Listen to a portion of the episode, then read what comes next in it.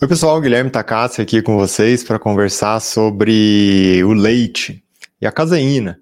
Né? O objetivo hoje não é falar de maneira específica sobre lactose, sobre o leite como um todo, mas eu quero falar dessa parte proteica do leite, que é a caseína, e que gera muitas dúvidas nas pessoas sobre aquela questão do, nossa, o que é um leite A1, o que é um leite A2, como que funciona tudo isso.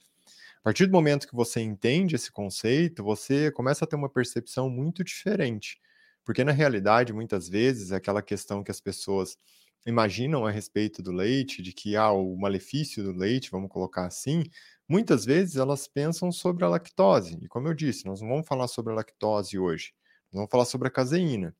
E nesse caso, a imensa maioria das vezes, os maiores ali impactos do ponto de vista negativo é, relacionados ao leite para a saúde como um todo, eles estão relacionados a essa parte proteica do alimento.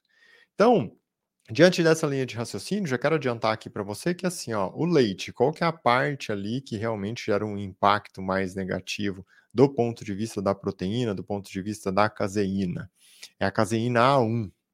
E aqui existe uma diferença muito grande, que é a seguinte: existe a caseína A1A1 e existe a caseína A2A2.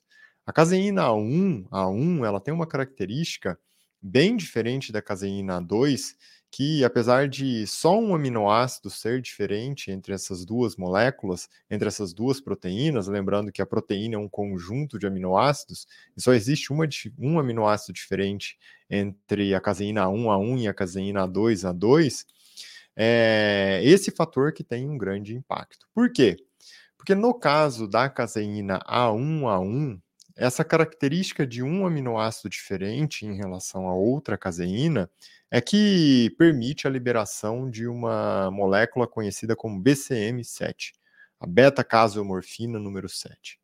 Essa beta-casomorfina, quando você consome o leite A1, ela é, é aquela parte que realmente desencadeia um processo inflamatório já no tubo gastrointestinal. Então, lá no estômago, a digestão é muito mais difícil. O seu corpo tem uma dificuldade enorme para conseguir lidar com essa proteína, e aqui já começam os malefícios. Então, num primeiro momento, a caseína 1 ela tem um efeito ali muito inflamatório no tubo gastrointestinal. No entanto, se nós prolongamos esse raciocínio, hoje já existem ali é, fatores que, que se falam a respeito né, das lesões secundárias a, ao processo inflamatório da caseína A1A1 é que ela, ela consegue gerar uma lesão até mesmo cardiovascular. Existe uma hipótese aí né, que já se levantou que diabetes do tipo 1 na criança que consome o leite né, com a caseína 1 a 1, ela tem uma chance aumentada a partir do momento que ela tem uma predisposição ali na genética e ela consome a beta-caseomorfina que está presente na, na caseína A1 a 1, ela aumenta a chance de diabetes 1. Lesão do sistema nervoso central, com aumento de chance ali, desde coisas mais simples e precoces, como uma memória que piora, e até fatores mais avançados, como, por exemplo, né, as demências. Então, tudo isso relacionado a essa parte proteica do leite, que é a caseína 1 a 1. Ah, então como que eu consigo me desvencilhar dessa, desse impacto negativo e, com, e, e, e, me conectar ali com uma possível proteína que não desencadeia todo esse processo, com uma possível tipo de caseína que não desencadeia todo esse processo? Nesse caso, é a caseína A2A2. A caseína A2 presente no leite, considerado ali o leite A2, é uma molécula que, mais uma vez, tem um aminoácido diferente da caseína 1A1 e ela não libera no corpo a beta-caseomorfina.